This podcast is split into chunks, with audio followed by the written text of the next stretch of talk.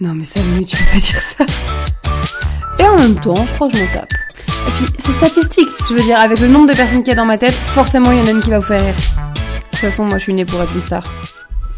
Hello, bienvenue dans ce nouvel épisode de Demain Gauche. Euh, Aujourd'hui, nous allons parler de rapport au corps, de rapport à la nourriture, de self-love, ou de manque de self-love aussi. Pour ceux qui écoutaient les Models Without Lemons, vous allez vous dire, mais c'est une redite, on a déjà parlé ça.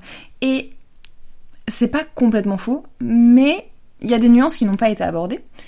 Et puis en plus, euh, mon rapport à, la nourriture et à moi-même a un peu évolué. Ou alors j'ai pris conscience qu'il n'était pas celui que je pensais être. Je ne sais pas trop ce qui s'est passé. Toujours est-il que euh, j'ai le sentiment que c'est le sujet à aborder maintenant. Voilà. Et j'ai envie. Et c'est mon podcast, donc je fais un petit peu ce que je veux quand même. Pour commencer, je pense que ça peut être bien de faire un, un petit historique en fait de, de, mon rapport euh, au corps, à la nourriture, etc. Pour donner un peu de contexte, parce que j'ai une histoire, j'ai un background, hein, euh, et du coup, ça explique un petit peu finalement pourquoi j'en suis là où j'en suis aujourd'hui. Voilà. Euh, faut savoir que j'ai, je pense que dès le début de mon adolescence, j'ai eu un rapport au corps un peu compliqué. J'ai grandi dans une famille où le, le self-love est pas vraiment la norme mais le régime l'est beaucoup plus par contre, et la restriction, etc. Donc moi, c'est un truc dans lequel j'ai baigné très vite. Et donc, euh, en fait, je pense que dès le collège, j'ai commencé à me trouver trop grosse et à me dire qu'il fallait manger plus d'aliments comme ci, pas trop d'aliments comme ça, et faire attention à ci, et faire attention à ça. Euh, sans être trop dans de la punition, enfin j'étais quand même euh, Enfin, tu sais, genre j'avais 12-13 ans, j'avais faim, donc euh, globalement, j'ai pas été trop dans la restriction tout de suite, mais par contre, j'ai très rapidement euh, considéré que mon corps n'était pas assez bien, que mon corps était trop gros, trop ci, trop ça, j'étais trop plate, enfin il y avait plein de choses qui n'allaient pas, et j'ai développé des complexes hyper rapidement en fait. Mais je pense que ça, pour le coup, le collège c'est pour beaucoup de personnes comme ça malheureusement, c'est que c'est l'âge où c'est l'âge où on est méchant entre nous. Et, euh, et du coup ça, ça développe vachement de complexes. Même si si je suis honnête, je pense que la personne la plus méchante avec moi euh, au collège c'était globalement moi-même, hein, voilà, comme aujourd'hui finalement. Et puis arrivé au lycée, euh, ça s'est complexifié. Au point que entre la seconde et la première, l'été de la seconde et la première, j'ai commencé à développer des troubles du comportement alimentaire un peu plus, un peu plus poussés, un peu plus graves finalement puisque euh, j'ai eu un espèce de switch et euh, j'étais dans une période pas très bien, euh, voilà, pour plein de raisons personnelles, qui font que je me suis dit, eh, si j'étais plus mince, ça irait mieux. Voilà, ça a été, en fait, c'était un petit peu ma réponse à tout. C'était si t'étais plus mince, ta vie irait mieux. Alors que non, enfin concrètement non. Mais voilà, mon cerveau fonctionnait comme ça. et du coup, j'ai commencé à me restreindre de plus en plus à faire du sport de façon bête et méchante. Euh, je me souviens, l'été, euh, cet été-là, je faisais des tours de jardin. J'étais en vacances avec ma maman et mon, et mon ancien beau-père à l'époque. Et en fait, euh, j'ai fait des tours de jardin en sandales et en robe, parce que j'avais pas de tenue de sport, mais j'avais décidé que j'allais maigrir. Donc voilà, c'est pour vous donner une idée de, de l'obsession que j'avais, clairement. Et puis cet été-là, j'ai commencé à me faire vomir aussi, pour la première fois. Au début, j'ai pas réussi, et et puis une fois, deux fois, trois fois, j'ai fini par réussir. Et, ce qui est horrible, c'est qu'il y a une espèce de fierté, en fait, de ah ça y est, j'ai réussi. Et t'as l'impression que c'est euh, le remède magique. Et sauf que ça commence comme ça, et que du coup, pendant mes deux années de lycée, euh, ça fonctionne par phase, en fait, des, des périodes où, où j'ai l'impression d'aller un petit peu mieux, et puis des périodes où je me fais vomir euh, presque une fois par jour, ou, ou tout ce que je ne considère comme pas sain, parce qu'encore une fois, j'ai des j'ai des croyances par rapport à la nourriture qui sont euh, extrêmement incrustées en moi, qui font que bah tel aliment, ça c'est pas ok, tel aliment c'est ok. Et du coup, euh, bah, dès qu'un aliment est catégorisé comme euh, trop gras ou trop sucré ou un truc que je ne devrais pas manger, c'est-à-dire qu'on est vraiment sur du je supprime cet aliment de mon alimentation. si je le mange parce que parce que repas de famille, parce que parce que juste j'ai une pulsion, je me fais vomir. Ce qui fait que sur la fin de ma terminale, euh, j'ai plus mes règles. Et, euh, et je suis au bord de l'évanouissement de façon très régulière. J'ai des gros problèmes de concentration. Je passe mon code à cette époque-là. Et, euh, et, je me souviens que alors que j'étais sur la pas loin de la date où je devais passer mon code, je recommençais à faire euh, des 9 10 fautes parce qu'en fait euh, bah, j'arrivais pas, j'avais enfin forcément on le rappelle hein, la nourriture c'est de l'énergie, tu manges pas, t'as pas d'énergie, point barre. Donc forcément ton cerveau il fonctionne moins bien. Euh, et ça devient ça devient très compliqué. Je passe mon bac à cette époque-là, je commence à me dire attends c'est chaud quand même. Enfin, je voudrais pas rater mon bac parce que parce que je mange plus. Et, euh, et du coup, je, je, bah, je demande de l'aide en fait. Je vais voir, euh, je vais à un centre médico-social parce qu'il est hors de question à cette époque-là que j'en parle à mes parents. Donc je, je vais toute seule là-bas. Enfin, je suis accompagnée d'une amie et je rencontre une infirmière euh, et je lui explique voilà que bah, que je me sous-alimente, que je me fais vomir, que le midi quand je mange à l'école et que je vais pas à la cantine parce que je fais des répètes avec mon groupe, euh, bah c'est euh, pommes et yaourt systématiquement. Enfin voilà, je lui explique tout ça et elle m'aide beaucoup. Elle finit par m'envoyer vers une psy du centre, mec. Alors, pour le coup, qui est nulle à chier. J'ai jamais vu une psy aussi nulle. J'avais l'impression qu'elle dormait. D'accord? Vraiment, elle fermait les yeux. Il y avait même pas de mm elle fermait les yeux. Et des fois, j'étais en mode est-ce que la dame respire toujours? Je ne sais pas. donc, euh, donc vraiment, euh, voilà. Une période un petit peu compliquée, mais qui fait que je, sens que je m'en sors un petit peu. En tout cas, je sors de la restriction. Le problème, c'est que comme beaucoup de personnes qui sortent de la restriction, tu arrives sur un complet opposé où euh, arrivé en BTS, du coup, je me goinfre. En fait, je n'ai plus, aucun contrôle sur sur les quantités que j'ingurgite parce que en fait, j'ai tellement privé mon corps que euh, bah, j'ai l'impression que je ne mangerai plus jamais de chocolat, que je ne mangerai plus jamais, je sais pas, de pâtes, de machin. Et du coup, je me goinfre en fait. Je me revois des fois aller me chercher un McDo alors que j'ai pas faim, mais juste, je vais manger. Faut que je mange. Sauf que ce goinfrage, il est accompagné d'énormément de culpabilité. Et comme je ne veux pas me refaire vomir, parce que c'est quand même une expérience pas très agréable, hein, on va pas se mentir, euh, je fais du sport. Mais encore une fois, du sport pas sain, du sport... Je fais le top body challenge dans ma chambre d'ado euh, à des heures pas possibles et je fais des abdos, des crunchs en permanence. Là, ça n'a aucun sens. J'ai du, je fais du vélo d'appartement parce que j'ai un vélo d'appartement dans ma chambre. Puis, enfin, c'est un truc vraiment pas sain je fais des photos avant, après, en espérant qu'il y ait un après euh, incroyable et tout. Encore une fois, on n'est pas sur du sport pour être bien dans sa tête, du sport pour euh, se faire du bien au corps. Non, non, on est du sport pour maigrir, maigrir, maigrir, maigrir. C'est la seule chose à laquelle je pense en fait. Et, euh, et fin BTS, j'essaie d'aller voir une psy, une, psy efficace cette fois, enfin une psy, euh, une vraie quoi. Et, et finalement, on travaille un petit peu là-dessus et on travaille sur d'autres problèmes parce que, bah parce que c'est un tout. Et, euh, et je commence à, à, sentir un petit déblocage. Et en troisième année d'études, j'emménage avec mon copain je vais voir une diététicienne. Et ces deux choses m'ont énormément aidé. La diététicienne parce qu'elle m'a permis, euh, c'est pas une diététicienne euh, qui te, qui te dit, bah, vous mangez des trois haricots verts et un fromage blanc 0%, vous allez maigrir. Non, non, c'est, c'est tout l'inverse de ça. C'est, elle te regarde, elle, elle discute un peu avec toi, et elle déconstruit, en fait, toutes les, toutes les idioties que tu as enregistrées dans ton cerveau de euh, manger ça ça fait maigrir, manger ça ça fait grossir, etc. Et elle me, elle m'explique que, bah, elle m'explique les bases de la nourriture, du, déficit calorique, de tout ça, des, choses bah, dont j'avais pas conscience parce qu'en fait moi j'avais diabolisé des aliments, j'avais diabolisé la nourriture de façon générale en fait. Et, euh, je me souviens d'une fois où je lui raconte que bah, j'ai fait des écarts, ce que j'appelle des écarts, hein, c'est juste ça le vivre, euh, ce week-end, que euh, bah, j'ai été au resto avec mon mec, que j'ai fait un repas de famille, que j'ai bu, etc. J'ai profité à fond et du coup je suis pas bien. Et elle me dit mais, mais vous avez 20 ans, vous vivez une fille de jeune fille de 20 ans, c'est génial. Et je me souviens m'être dit genre ah ouais, j'avais jamais vu ça comme ça. Et c'est là qu'en fait elle m'a fait comprendre que soit je luttais toute ma vie contre mon poids d'équilibre, et du coup je passais ma vie à ma famille et probablement malheureuse, soit j'acceptais mon corps et je vivais.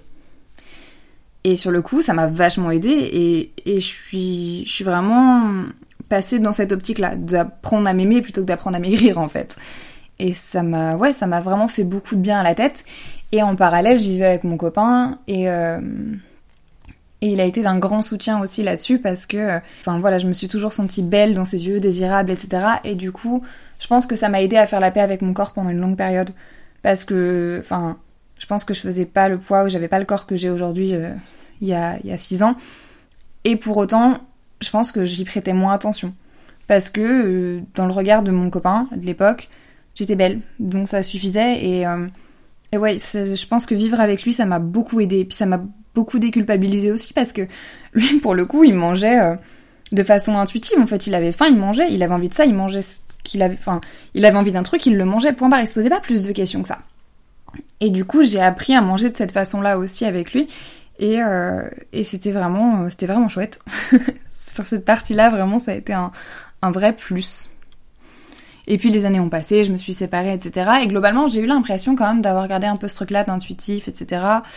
Euh, j'ai commencé la muscu en 2020, donc ça m'a beaucoup aidé aussi à me dire, bah, je fais beaucoup de sport, donc j'ai pas à me soucier de ce que je mange, parce que, bah voilà, je fais du sport, donc tout va bien, etc. Et, et en plus, j'ai commencé la muscu pas dans un, pas dans un objectif euh, physique. Alors bien sûr que t'es content de voir les résultats, bien sûr que t'es content euh, de, de voir que, que tes abdos apparaissent, etc. Enfin, je peux pas, je vais pas mentir là-dessus.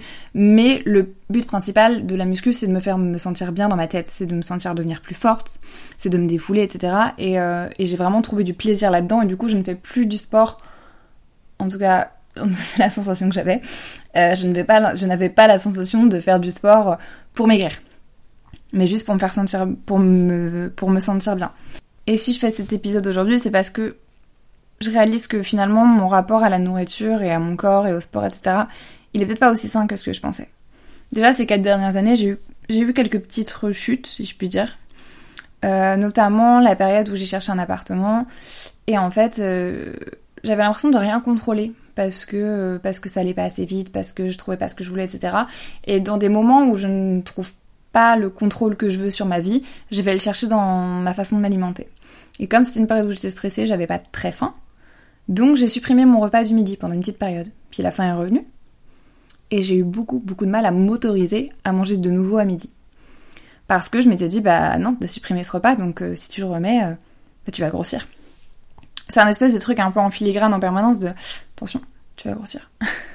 Et j'avais pas forcément conscience de ça. Je sentais en fait que que je pouvais flancher facilement, mais je me disais que c'était que c'était normal. Et je pense que en réalité, ça l'aide d'une certaine façon, c'est-à-dire que quand tu as eu des troubles du comportement alimentaire comme j'ai eu, je pense qu'effectivement ça peut revenir toquer à ta porte à n'importe quel moment, un moment un peu de faiblesse, un moment où tu maîtrises un petit peu moins ce qui se passe dans ta vie, parce que moi c'est toujours une notion de contrôle finalement, c'est vraiment ça qui revient. Et, euh, et puis, il suffit d'une petite déception, un truc comme ça, où tu te dis, bah, je vais peut-être essayer de perdre 2-3 kilos, et puis, puis ça part en cacahuète comme ça. Moi, c'est ce qui s'est passé ces dernières, euh, ces dernières semaines, ces derniers mois. C'est que euh, je suis revenue de vacances cet été, et je me suis pas forcément sentie hyper bien. Alors, j'ai posté 2-3 photos en maillot de bain sur Instagram, donc tu te dis, hyper bien dans sa peau Pas du tout Franchement, je plains Bob qui a dû prendre des photos de moi et à chaque fois je la regarde, je suis dégueulasse, ça sert à rien. Oh non, elle est trop moche celle-là. Non mais ça va pas la tête, mais c'est quoi cet angle? Enfin vraiment, c'était un enfer. c'était un enfer. Et, euh, et donc je rentre en me disant non mais faut que je perde un peu de poids, je me suis pas sentie assez jolie, assez ci, assez ça. Et euh, je vais essayer de perdre 2-3 kilos, mais dans ma tête c'est ok. C'est un peu anodin finalement de me dire euh, bah je vais perdre quelques kilos et, et puis je vais me sentir mieux et ce sera ok, je vais juste faire ça. Sauf que la réalité, c'est que quand t'as eu des TCA, ça vire très facilement à l'obsession. Et ces derniers mois, et je pense depuis plus longtemps que ça en réalité, mais j'en avais pas forcément conscience, c'est que je pense à la bouffe H24 mais H24. Mon, mon, algorithme TikTok me montre des what I eat in a day en permanence, des euh, recettes euh, pour maigrir, des machins, des trucs. Et pourtant, c'est vraiment tout ce que j'étais. Enfin, la diet culture, c'est le genre de truc contre lequel je souhaite me battre au maximum. Mais, mais c'est hyper compliqué de se l'appliquer à soi-même, en fait. Et quand je fais, je me fais plaisir, j'appelle ça des écarts. Le soir, quand je me couche, je réfléchis à ce que j'ai mangé la journée, je réfléchis à ce que je vais manger le lendemain, en me disant ce que c'était une bonne journée ou une mauvaise journée. Et si je considère que j'ai mangé trop de sucre ou trop de gras, c'était une mauvaise journée, il va falloir compenser le lendemain. Si euh, c'est une journée où je ne fais pas de sport, je vais avoir beaucoup de mal à me laisser manger autant que ce que je voudrais. Parce que je vais me dire, bah ouais, mais t'as pas fait de sport aujourd'hui. Donc euh, non, t'es pas censé... Est-ce que tu mérites vraiment un petit déjeuner? Si je sais que je vais aller euh, au restaurant le vendredi soir, bah tu peux être sûr que le, vendredi matin et le vendredi midi, je vais essayer de manger le plus léger possible. Et, et c'est seulement ces dernières semaines que je réalise que, mais attends, mais il y a un problème en fait. Et c'est pour ça que je fais cet épisode aujourd'hui. c'est parce que euh, j'ai crié haut et fort que, que j'étais guérie, que ça allait mieux, que je maîtrisais, je faisais mes mille preps, je faisais mon sport, je faisais mes machins, et, et ça allait mieux. Et techniquement, c'est mieux. Ça veut dire c'est moins pire que ce que j'ai vécu au, lycée ou au BTS. Mais c'est pas ok non plus. Enfin, je veux dire, j'ai une amie qui s'alimente de façon intuitive et qui se pose pas ces questions-là. Je vois bien qu'on, je vois bien qu'on qu'on fonctionne pas pareil et que son rapport à la nourriture est sain. Le mien pas. Et, euh, et honnêtement, quand j'ai compris ça, j'ai compris ça il y a peut-être, euh, je sais pas, une semaine ou deux, mais je me suis mise à pleurer. J'étais au travail, toute seule dans mon bureau en train de chialer, parce que, en fait, je me suis pris ça en pleine gueule de mais, mais t'es pas guéri en fait. Et peut-être même que tu le seras jamais. Et c'était hyper violent parce que j'étais tellement persuadée, et probablement parce que je, voulais y croire, parce que je sais un peu fake it until you make it, de si j'y crois très fort, ça va marcher. Et ça fonctionne pas comme ça. Et aujourd'hui, je réalise que, bah non. Non, non, mon rapport à la nourriture, il est fucked up. Mon rapport à mon corps, il est fucked up. Heureusement que je vous avais promis un épisode plus joyeux, hein. Ce qui est dur à gérer, c'est qu'en plus, j'adore cuisiner. Moi, je trouve que la nourriture, c'est un truc qui se partage. Donc vraiment, pour moi, c'est un plaisir de cuisiner pour les gens que j'aime. J'adore faire ça. J'adore partager des brunchs avec mes potes, j'adore aller au resto avec les gens que j'aime. J'aime cuisiner aussi pour les gens que j'aime. J'ai invité des copines euh, la semaine dernière à manger chez moi. C'était un plaisir de leur cuisiner des trucs. Le problème, par contre, c'est que mon cerveau fait un espèce de distinguo entre la nourriture que je partage et la nourriture que je vais manger toute seule chez moi. C'est-à-dire que je leur ai fait euh, des grilled cheese avec une soupe et en dessert... Enfin, une soupe, en vrai, ça va. Mais des grilled cheese plein d'oignons caramélisés, de fromage et de machin. Et en dessert, un crumble pomme banane. Bien plein de beurre, plein de sucre, parce que c'est ça qui est bon et bah je voulais pas qu'il me reste trop de crumble. Donc je leur en ai filé. Parce que je pouvais pas rester avec ça chez moi. Je me disais, bah non, non, non, c'est la nourriture qu'on partage. T'as pas le droit de manger ça toute seule. Alors il me restait une petite part. Mais il faut pas qu'il m'en reste trop. Parce que je me dis, attends, attends, oh, mais je vais manger ça toute la semaine. Typiquement, les brunchs avec mes potes, quand on fait ça le dimanche, je veux repartir avec rien. Parce que je sais que sinon, c'est-à-dire je vais en manger toute la semaine. Et je me dis, bah c'est pas possible. Ça va fucked up toute ma semaine, là, ça va pas du tout. C'est c'est un stress. C'est un stress d'avoir de la bouffe, encore une fois, que je considère comme trop sucrée et trop grasse. C'est un stress pour moi. Et rien que là, je me dis, mais c'est pas ok, ça prouve bien que. En fait, c'est hyper ambivalent. C'est comme si j'avais. Euh, il y avait une partie de moi qui était hyper consciente euh, de ce truc de la nourriture est une énergie, enfin la nourriture c'est de l'énergie, il euh, n'y a pas de bons ou de mauvais aliments, c'est juste une question de quantité, d'équilibre, etc. Que, enfin, tout ça, je, je, l'ai compris. Et je suis capable de le défendre corps et âme si quelqu'un fait une remarque que je considère trop ancrée dans la diet culture, grossophobe, etc. Je, je pourrais, mais je pourrais pleurer de rage pour défendre mon point de vue. En revanche, je suis incapable de me l'appliquer à moi-même. Et ça, c'est l'histoire de ma vie. et c'est terrible.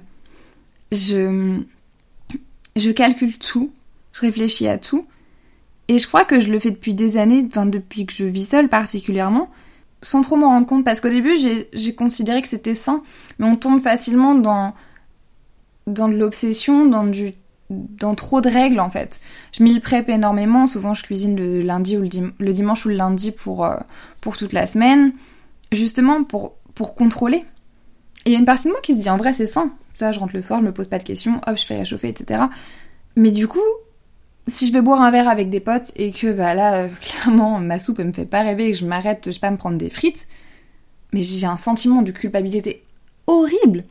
Non seulement parce que je suis en mode, bah t'as fait à bouffer et tu vas pas manger ce que t'as bouffé, c'est n'importe quoi. Et en plus, bah parce que je me dis, mais tu devais manger de la soupe. Là, tu devais manger de la soupe, un truc sain, un truc machin, et tu manges des frites. Alors qu'en soi, si j'ai envie de frites, j'ai envie de frites. Enfin, juste, faut vivre. Je pourrais mourir demain. Évidemment, je serais contente d'avoir mangé mes frites. mais je. J'arrive pas. J'arrive pas, et, et pareil pour le sport à la base, je l'ai commencé pour me sentir bien, etc. Et quand j'ai commencé en 2020, je faisais euh, trois séances par semaine, je crois. Puis j'en ai rajouté une quatrième, puis une cinquième. Et euh, printemps 2023, je me suis rendu compte que je gérais plus. Les cinq séances, c'était trop pour moi. Parce que, euh, bah parce qu'en plus je fais du sport le matin avant d'aller bosser, donc du coup ça faisait que je me couchais euh, très très tôt pour me lever très très tôt. Et j'avais pas de vie sociale la semaine. Et vu que j'étais dans une période, comme j'expliquais dans l'épisode précédent, pas ouf, ça faisait beaucoup. Ça faisait vraiment beaucoup et j'ai réduit.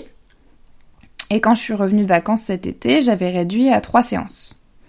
Trois séances de muscu dont une que je fais à la maison avec des poids. Donc en réalité, je fais deux séances de muscu à la salle, une séance en mode plutôt circuit avec mes poids à la maison, et c'est tout. Sauf que, avec cette envie de perdre du poids en revenant de vacances, j'ai rajouté des séances de cardio. Ce qui est bien en soi. Enfin, c'est complémentaire, etc. Dans l'idée, c'est très bien. Euh, donc j'ai rajouté une séance de cardio, puis deux. Puis j'ai rajouté un cours collectif le soir euh, quand je peux y aller c'est un truc plutôt pilates, yoga, etc. Donc c'est pas, c'est pas du hardcore, mais c'est une séance en plus. Et je fais une demi-heure de cardio avant. Donc en réalité, là on est à trois séances de muscu, trois séances de cardio. Allez, entre deux à trois séances de cardio, plus un cours collectif. Donc je fais beaucoup plus de sport que ce que j'avais prévu.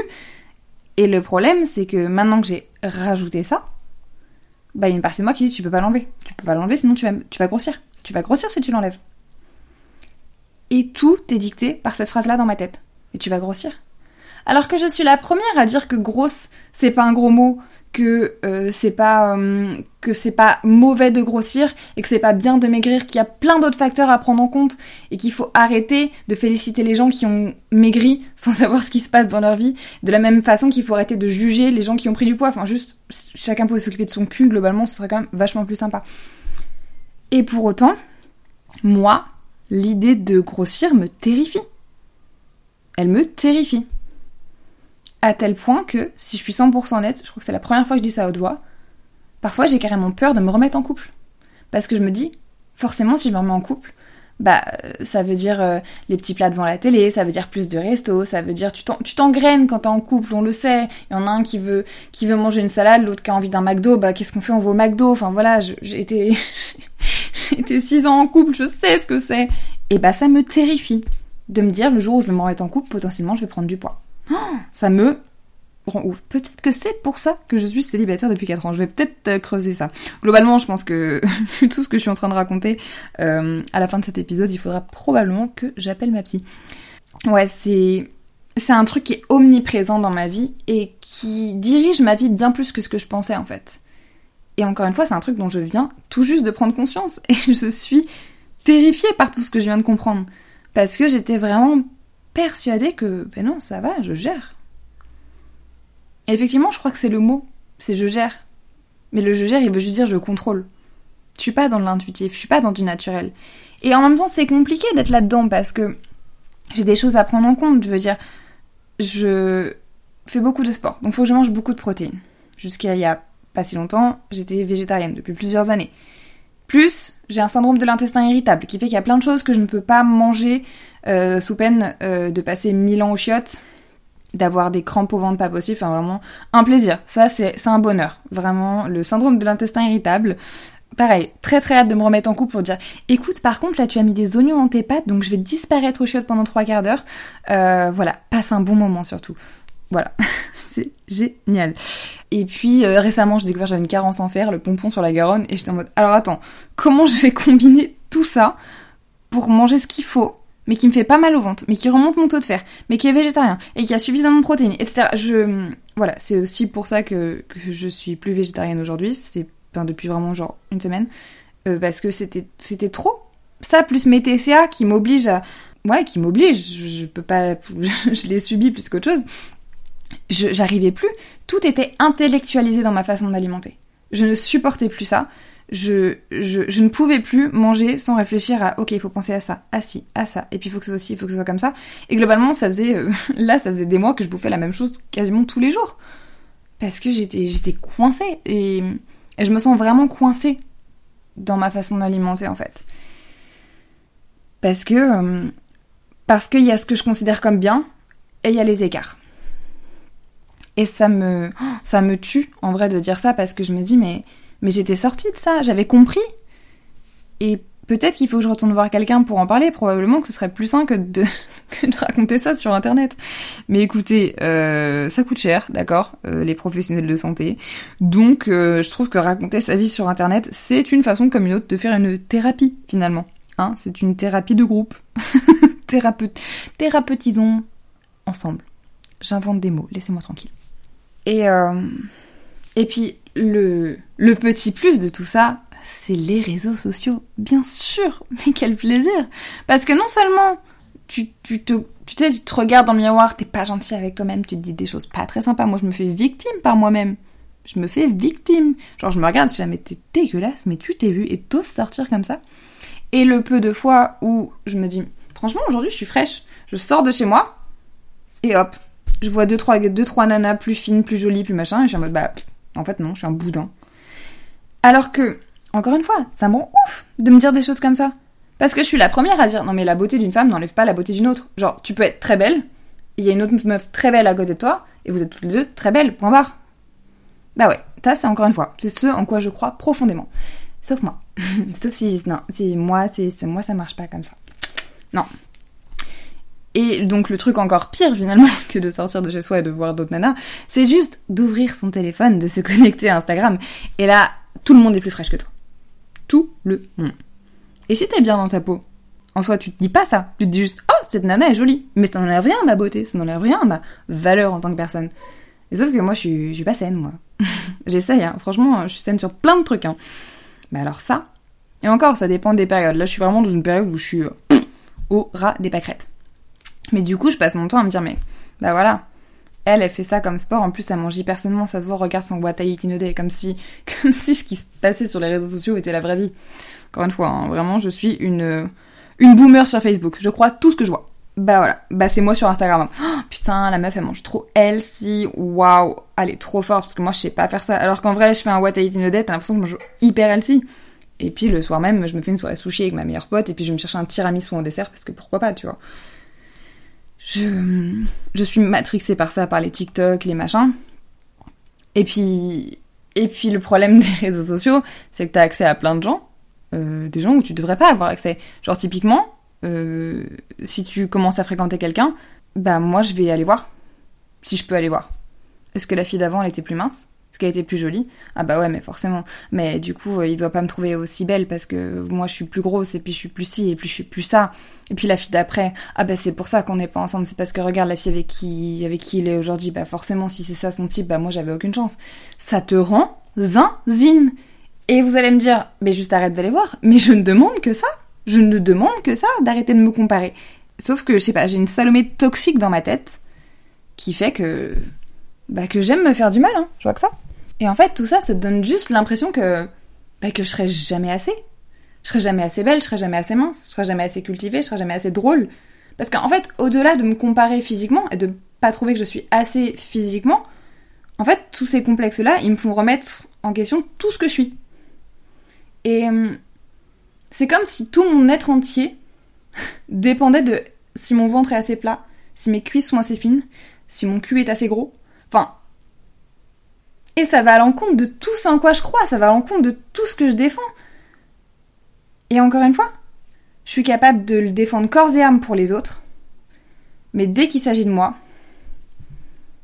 bah je suis juste une meuf méga superficielle qui s'insulte dans le miroir. Et c'est tout. Et ça me rend ouf. Et ça me rend encore plus ouf quand je regarde. En ce moment, je suis à fond sur les frères Scott. Voilà. Je suis une gamine de 14 ans, laissez-moi tranquille. Et, euh, et quand je vois que dans un épisode sur deux, Brooke Davis, hein, on parle de Brooke Davis, est victime de body shaming, je suis en mode, mais, mais, mais à quel moment? Enfin, je veux dire, c'était ça. C'était ça nos, nos séries de quand on était ado et on a grandi avec ça. Enfin, et je parle pas de Bridget Jones ou de Nathalie dans Love Actually euh, qui est censée être la bouboule. Mais on est où là? Dire, on a grandi avec ça. Et en ayant vu ces gens, ces femmes, qui font globalement tout au plus un 38. Et encore, un 36 probablement. Et Brooke Davis, on est probablement sur un 34. Bref, on va pas catégoriser les gens par leur taille de jean, mais ça donne une idée. Et ces gens-là, dans les séries, les films qu'on regarde, on nous dit qu'ils sont gros. Mais comment on est censé être bien dans nos peaux avec ce genre de mentalité, avec ce genre de modèle? Non mais ça me rend dingue ça me rend dingue, ok? Et quand je vois ça aujourd'hui, même si, euh, enfin voilà, je peux pas blâmer, je peux pas blâmer les frères Scott pour tous les problèmes que j'ai de rapport au corps aujourd'hui, mais je me dis, mais, mais évidemment, évidemment qu'on est fucked up, évidemment. Et récemment, j'ai vu un TikTok sur euh, la traîne de l'Empire romain. Et euh, il y a une nana, une américaine, qui disait, bah moi, mon Empire romain, c'est être mince. Et ça a fait tilt dans ma tête parce que je me suis dit, mais, mais moi aussi, en fait. Mon Empire romain, c'est maigrir. Je crois qu'il n'y a pas un jour où je ne pense pas à maigrir. Il n'y a pas un jour où je me dis pas, je serais mieux si j'étais plus mince. Et je garde même des fringues qui me vont, hein. soyons clairs, je rentre dedans. Mais je considère que je suis pas assez mince pour les porter, donc je les garde, au cas où. Parce que tout est basé sur le un jour, un jour j'y arriverai. Alors que non, le but c'est pas un jour je serai plus mince, c'est un jour je m'aimerai comme je suis et je serai bien dans mon corps et je me poserai plus ces questions. Et je me trompe de cible, je le sais. Je sais que l'objectif c'est pas être plus mince, l'objectif c'est être bien dans ma tête, être bien dans mon corps. Mais c'est un travail tellement plus plus compliqué finalement parce que c'est un travail qui est dans ta tête alors que tu te dis allez 2 3 yaourts 0% et puis on y est. Ah oui. Mm, mm. Par contre la joie de vivre, euh, les moments conviviaux, etc. ça tu oublies. Mais oh super, tu fais un 36. Et je suis encore dans cette dualité là. Et je pensais que j'en serais sortie hein, parce que quand même euh, je traîne ça depuis que j'ai 15 ans. 27 ans, on en est toujours là. 27 ans. Mais je désespère pas. je ne désespère pas. Tout ça pour dire que je voulais faire cet épisode pour, pour parler de la complexité du, du rapport au corps, du rapport au self-love. Je... C'est, c'est hyper compliqué comme sujet parce que, encore une fois, il y a tout ce en quoi je crois. Il y a tout ce que la personne, j'ai envie de croire, déconstruite et féministe que je suis, défend. Et il y a ce que je vis au quotidien, ce que je m'inflige au quotidien. Enfin, c'est comme le fait d'être célibataire depuis un moment. Si je suis honnête, je pense que ça joue sur ma confiance en moi. Et une partie de moi qui se dit, mais attends, on n'a pas besoin d'un mec pour se sentir belle en fait. Mais la réalité, c'est que bah c'est quand même chouette quand t'as un garçon qui t'aime dans ta vie et qui te dit que t'es belle et tu sais qu'il te trouve belle. Et je me dis, mais du coup, est-ce que c'est quelque chose que j'ai pas assez déconstruit? Est-ce que c'est le patriarcat? Est-ce que c'est ci? Est-ce que c'est ça? Euh, Est-ce qu'on nous a juste appris qu'on est belle dans les yeux d'un homme et que du coup, si t'as pas d'homme qui te dit que t'es belle... Enfin, c'est un putain de nœud dans ma tête en permanence de qu'est-ce que j'ai pas assez déconstruit, qu'est-ce que j'ai pas assez ci, qu'est-ce que j'ai pas assez ça? Et j'en suis encore là. J'en suis encore là. Et j'essaye de trouver des solutions, d'être plus, plus indulgente. Je pense que la clé, c'est vraiment l'indulgence avec moi-même. Mais c'est pas évident. C'est vraiment pas évident et euh, je pense sincèrement qu'effectivement les TCA seront toujours un peu là en filigrane dans ma vie et qu'il suffira d'un petit événement dans ma vie pour que je rebascule facilement. Et j'appréhende ça, honnêtement, j'appréhende. J'appréhende le jour où je vais me marier parce que je me dis mais euh, je vais m'obliger à perdre beaucoup de poids avant parce que sinon je vais me dire que je suis trop grosse sur toutes les photos.